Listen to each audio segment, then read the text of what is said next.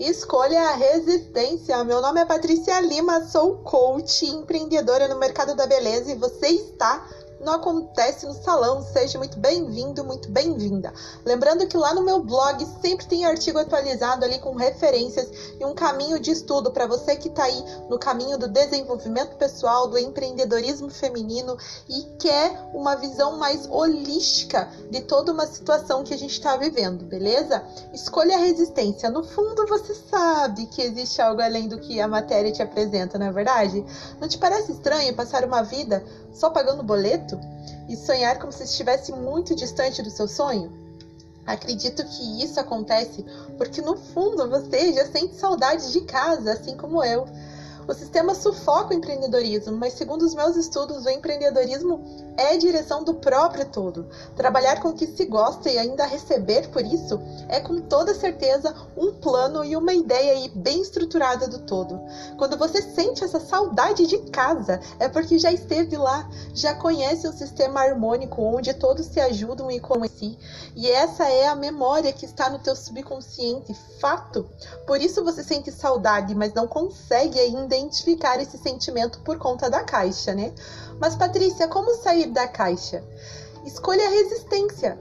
A resistência, quando vier a opressão, quando vier pessoas te desmotivar, quando vier pessoas te sufocar, fazer você desistir do teu sonho, do teu propósito, do teu caminho aí, você resiste, seja firme. A caixa te ensina que não é para perder tempo em sonhar e que você precisa trabalhar muito para realizar os seus sonhos. Mas a verdade é que os seus sonhos já existem em algum espaço de tempo e você só precisa aí tomar posse dessa realidade revelada. O empreendedorismo é mágico e você vai descobrir ao longo do caminho que tudo é possível, mas não espere encontrar um caminho livre para você circular, porque o entorno, ao invés de querer aprender com você, como empreender e trabalhar com o que gosta e ainda receber por isso, o entorno, ao invés de aprender com você a crescer, ele prefere te desanimar e disponibilizar o tempo dele para fazer você desistir do teu sonho e do teu plano. É mais importante para a caixa, para toda uma caixa, te desanimar do que aprender com você qual é o, a estratégia aí para empreender e vencer e conquistar, enfim. Prosperidade é movimento, lembre-se disso, movimento.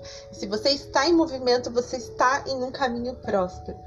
Nem água funciona parada. A água parada, ela fede, ela cria bicho, ela é, incomoda, né? A água precisa circular, assim como você, assim como eu, assim como nossos projetos. Eles precisam estar em movimento. Estando em movimento, estão sim sendo prósperos, estão prosperando, estão crescendo.